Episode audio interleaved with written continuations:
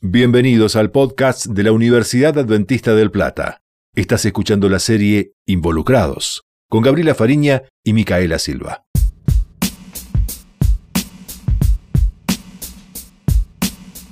Quien tiene el privilegio de saber, tiene el deber de actuar. Albert Einstein. ¿Qué tienen en común un kilo de carne, una bolsa de plástico, un correo electrónico, una persona y una empresa? La respuesta es que todos ellos generan un impacto ambiental conocido como huella de carbono. En mayor o menor medida todos los productos, procesos, individuos y organizaciones generan emisiones de gases de efecto invernadero de manera directa o de manera indirecta. En otras palabras, la huella de carbono es la marca que dejamos en el planeta. El sitio sostenibilidad.com explica que la finalidad principal de averiguar cuál es mi huella de carbono individual o la de mi negocio o la de mi comunidad es poder reducirla. Pero he sabido que también hay actividades o elementos que son de uso indispensable, que no se pueden reemplazar. ¿Cómo hacemos entonces? Bueno, en ese caso se busca compensar. ¿Cómo? Y bueno, existen diversas formas. Por ejemplo, a través de iniciativas de mitigación o de adaptación. Las organizaciones interesadas en conocer su huella de carbono analizan sus emisiones de gases de efecto invernadero y guardan un registro mediante un sistema estandarizado. En el caso de productos o servicios, la medición se realiza teniendo en cuenta todo el ciclo de vida de ese producto o de ese servicio. ¿Y cómo se calcula la huella de carbono de una persona? Bueno, para que alguien pueda descubrir cuál es su impacto sobre el planeta, existe un método de cálculo accesible a todo el mundo que fue ideado por el ingeniero francés experto en cambio climático Jean-Marc Jancovici. Este método incluye una multitud de variables que van recogiendo datos cotidianos del usuario para calcular cuál es el nivel de emisiones de dióxido de carbono directas e indirectas que su actividad supone. El cuestionario se encuentra dividido en cuatro partes y a cada una de estas partes le corresponde un cuarto de las emisiones totales del individuo. Las partes son alojamiento, transporte, alimentación y consumo. Siguiendo este modelo, existen diferentes opciones para calcular la huella de carbono de una persona. Por ejemplo, uno que fue ideado por la empresa inglesa Carbon Footprint, que se encuentra en el sitio sostenibilidad.com este está avalado por las normativas ISO, Sustainable Business Network y la normativa IEMA, que es Institute of Environmental Management and Assessment. Podemos ingresar y completarlo para descubrir cuál es nuestra huella de carbono, para empezar a reducirla y para colaborar en la lucha contra el cambio climático. Eh, al ingresar, en primer lugar nos van a pedir que seleccionemos el país en que vivimos. ¿Por qué? Bueno, porque eh, esto les permite al sitio ofrecer una comparación de la huella de carbono con la media por persona de nuestro país y ajustar las unidades de la calculadora. Además, eh, de algunos países tienen datos más precisos sobre las emisiones derivadas de la generación de electricidad y sobre los precios del gas y de la electricidad misma. Esos cálculos de la huella de carbono suelen basarse en las emisiones de los últimos meses, específicamente de los últimos 12 meses. Entonces nos pide que introduzcamos eh, los últimos 12 meses, desde una fecha específica hasta la fecha actual. Eh, lo siguiente es poder seleccionar alguna de las pestañas que queramos calcular, pero si no, podemos ir haciendo una por una. Una vez obtenidos nuestros resultados, podemos compensar o neutralizar nuestras emisiones a través de alguno de los proyectos que la misma página propone. Nuestra huella personal se calcula dividiendo el consumo de energía, por ejemplo, cuando habla de, lo que es vivienda, por el número de personas que viven en ese lugar. Si lo que queremos es calcular la huella total de nuestra vivienda, solamente tenemos que poner que vive una persona y entonces va a ser mucho más fácil. Los datos que nos van a consultar o que nos van a pedir y que deberíamos tener a mano son eh, los datos de electricidad, de gas natural, eh, de carbón, en algunos casos, si es factible, de propano, el que lo utiliza, o de madera, si lo que utilizamos es eso para, calentar eh, el hogar. Y así, eh, distintas cuestiones con respecto al traslado, si nos movemos en avión, si nos movemos en auto, en moto, y como una segunda calculadora de nuestra huella de carbono, nos pide otros tipos de datos para poder sumar, por ejemplo, los gastos de comida, de bebida, eh, puede ser por mes, por año o por semana el cálculo. También nos pide gastos de las cuestiones farmacéuticas, de ropa, todo lo que es calzado, productos basados en papel, equipamiento como televisión, radio, teléfono, si tenemos seguro, los gastos de educación, los gastos recreativos, etc. Cada uno de ellos, si somos más específicos, van a generar una huella de carbono más real y más específica. ¿Sabías que entrar en Facebook o buscar algo en Google también contamina? Sí, porque existe también la huella de carbono digital. Cada vez que realizamos acciones simples como navegar por un sitio web o usar una aplicación en nuestro teléfono, los datos se transfieren entre nuestros dispositivos y los servidores en los que se alojan los sitios web o softwares. Cuantos más datos se envían y almacenan, se necesita más electricidad y más energía.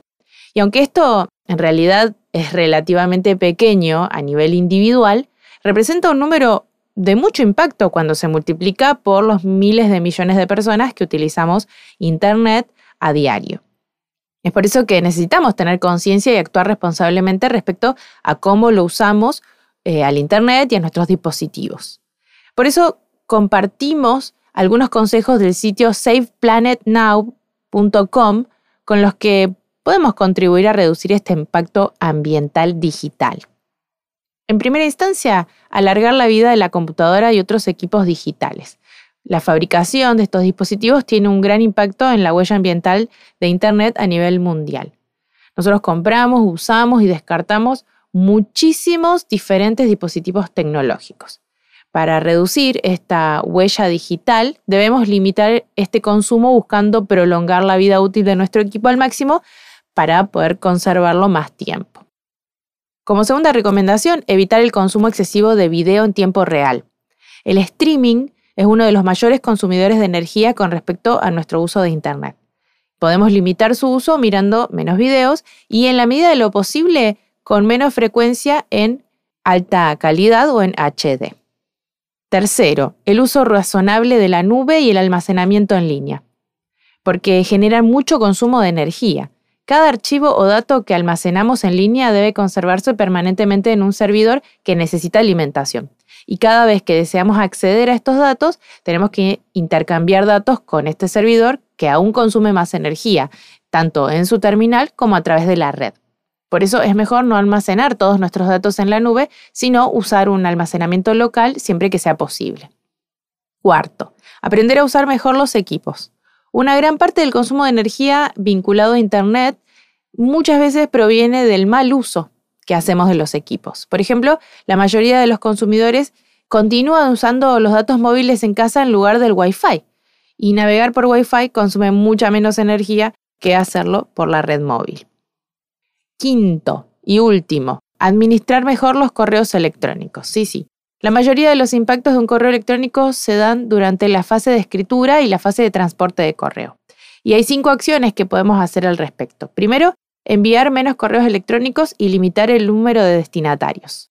Segundo, escribir correos electrónicos en formato de texto en lugar de HTML, que es 12 veces menos pesado y por lo tanto menos consumo de energía.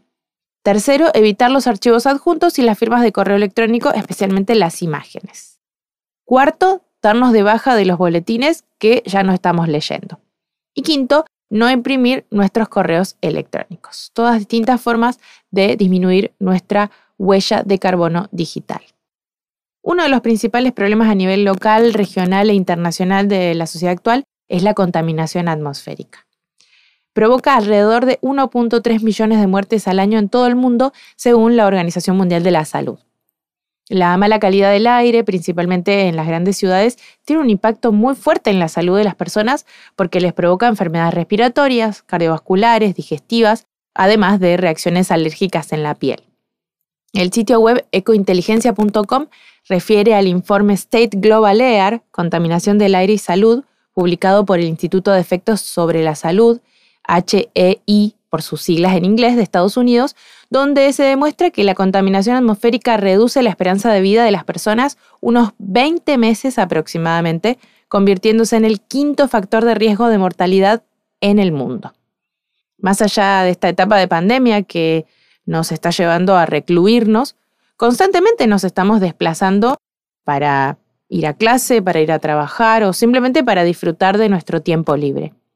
La huella de carbono que dejamos va a aumentar o a disminuir por cada kilómetro recorrido dependiendo del tipo de transporte que utilicemos. El número de kilómetros, el número de pasajeros, el tipo de transporte son algunos de los elementos más importantes para poder conocer el medio de transporte que necesitamos para movernos por el lugar donde vivimos y contaminar menos. Por ejemplo, el avión y el auto son los medios de transporte más dañinos para el medio ambiente.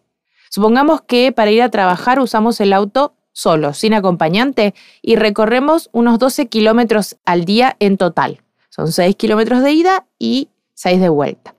Teniendo en cuenta todos estos datos, nuestra huella de carbono va a ser de 832,2 kilos de dióxido de carbono al año, aunque, bueno, existe mucha variabilidad dependiendo del tipo de vehículo y la cantidad de, emisiones que, que genere.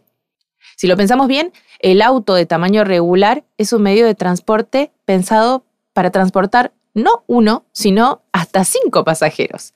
Pero resulta totalmente ineficiente cuando nos acostumbramos a usarlo individualmente. Las motos ocupan la segunda posición en la lista de medios de transporte más contaminantes. Si realizamos el mismo cálculo que en el caso de los autos, teniendo en cuenta el mismo número de kilómetros al día, las motos dejan una huella de carbono de alrededor de 525,6 kilos de dióxido de carbono al año. Existe poca diferencia entre ambos medios de transporte porque las motos tienen motores de giro rápido, que implica que en la cámara de combustión se produzcan muchas combustiones por minuto, por lo que al quemarse la mezcla de oxígeno y gasolina, de una forma tan rápida provoca una mayor contaminación. El colectivo o autobús ocupa la tercera posición como medio de transporte más contaminante, aunque su huella de carbono es de 271,6 kilos de dióxido de carbono al año, casi cuatro veces menos que el auto, siempre teniendo en cuenta los datos y los factores de contexto en el que se utiliza el medio de transporte. El metro, el tren y el tranvía son los menos contaminantes. Su huella de carbono es de solo 109,5 kilos de dióxido de carbono al año. La verdadera solución para reducir las emisiones de dióxido de carbono pasa por el uso de la bicicleta, por el uso de los transportes públicos o por poder caminar hacia el lugar donde vamos. Pero claramente esa no siempre es la mejor opción. El sitio colombiano larepublica.co propone en su nota nuevas tendencias en transporte que transforman la movilidad en el mundo, que el crecimiento poblacional va a hacer que para el año 2025 el mundo esté habitado por encima de los 8.500 millones de personas, según los cálculos de perspectivas de urbanización mundial, que es la división de la ONU en temas de población. Esto lleva a que la expansión urbanística y la movilidad sean algunos de los principales focos de preocupación a mediano plazo para las autoridades globales. Por eso ya se ha instalado hace un tiempo y se va aplicando en mayor cantidad de lugares eh, lo que es el car sharing o el carpooling, se van adquiriendo autos eléctricos, híbridos o usando distintas aplicaciones, distintas formas de articulación intermodal en el diario vivir en, las distintas eh, comunidades. Todas estas son opciones que promueven la movilidad social y colaborativa en pro de una mayor eficiencia, eh, además de contribuir con un mundo más sostenible.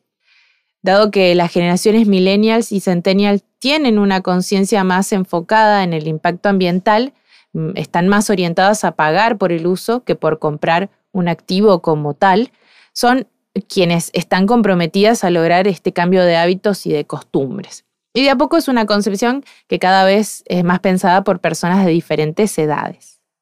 Entre las opciones que más crecen eh, son el car sharing, por ejemplo, es un sistema de uso de vehículo privado en el que diferentes usuarios pueden usarlo de forma individual pagando un precio a alguna plataforma que la administra.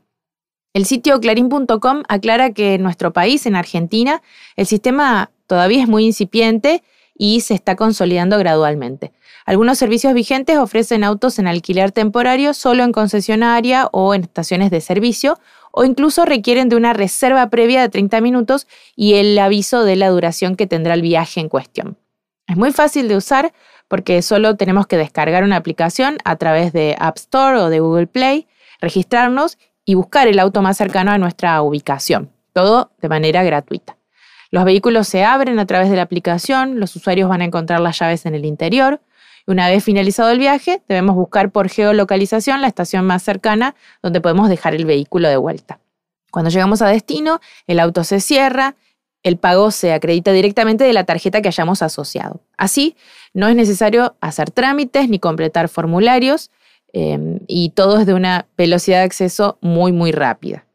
La ventaja que ofrecen a los usuarios es que no tienen tiempo mínimo, ya que los vehículos se pueden obtener por minutos, por horas o por días, adaptándose a las necesidades de cada persona.